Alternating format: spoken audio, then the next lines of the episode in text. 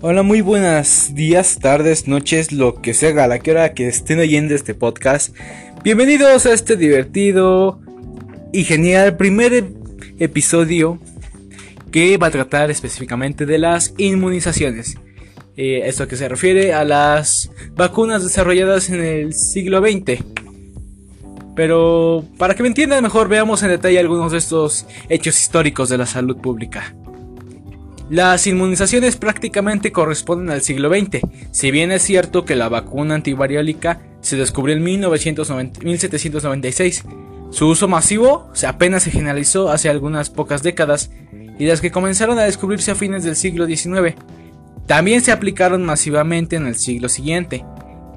A ellas se han agregado a partir de 1900 a partir de 1921 vacunas contra otras enfermedades, de las que 11, al decir de los expertos del CDC, se usan rutinariamente en todos los niños y las 10 restantes son recomendadas para poblaciones en alto riesgo de contraer determinadas enfermedades por situaciones o características especiales. El impacto de los programas de vacunación bien planificados y mejor ejecutados han sido demoledores para las enfermedades para las cuales fueron diseñados.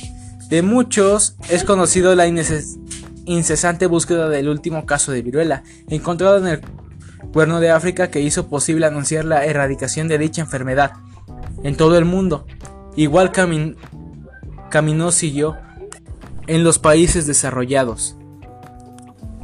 O sea que sí, eh, la viruela ya fue erradicada, el último caso fue encontrado en África. Así que puedes estar tranquilo, pero aún así, no dejes de lado tu salud, ni mucho menos dejes de lavarte bien las manos. Mucho menos con esta situación que tenemos ahora. Ahora hay que cuidarnos bastante. Bueno, prosigamos. La descendencia del sarampión también ha caído brutalmente en los Estados Unidos y además países con buenas coberturas de vacunación contra este mal Baste decir que en dicho país en 1998 apenas se presentaron 90, 89 casos, perdón, casos con ninguna difusión, siendo prácticamente todos ellos importados o asociados con dichos contactos. Igualmente se ha observado en los Estados Unidos un descenso dramático del receso del resto de las enfermedades para las que la vacunación es rutinaria en, los niños. Y por supuesto, lo mismo sucede en otros países, incluyendo algunos considerados como pobres o con débiles macroindicadores económicos, tal los casos de Cuba, Costa Rica, Chile, etc. Bueno, en este ámbito también nos hacemos la pregunta, ¿qué otras vacunas veremos aplicar en los próximos años? Bueno, pues la más esperada individualmente, que es la que protegerá contra las infecciones por el virus de la inmunodeficiencia humana, VIH, y algunas vacunas de este tipo están siendo sometidas a ensayos clínicos controlados, y es cuestión de tiempo para que para contar con ellas después de comprobarse su efectividad y seguridad. Pronto habrá nuevas vacunas contra infecciones de ¿cómo decirlo? por neumococo y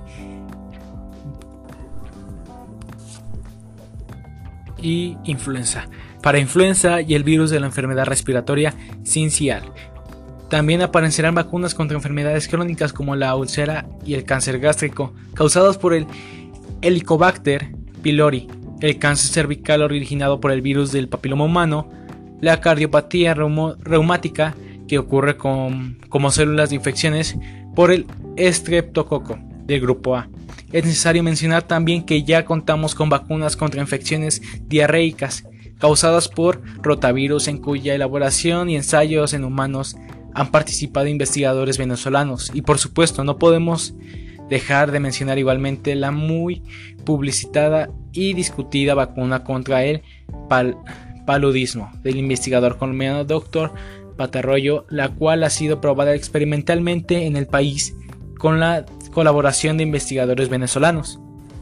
Bueno, hace un momento les acabo de decir muchas de las razones por las cuales deberíamos todos vacunarnos, pero también hay algunas personas que se preguntan ¿por qué los bebés necesitan tantas vacunas actualmente?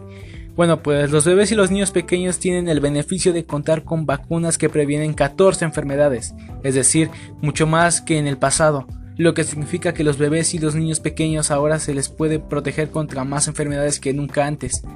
El calendario de vacunación recomendado está diseñado para proteger de manera segura a los bebés y niños al inicio de sus vidas, antes de, que tengan la probabilidad de estar expuestos a enfermedades que amenacen su vida.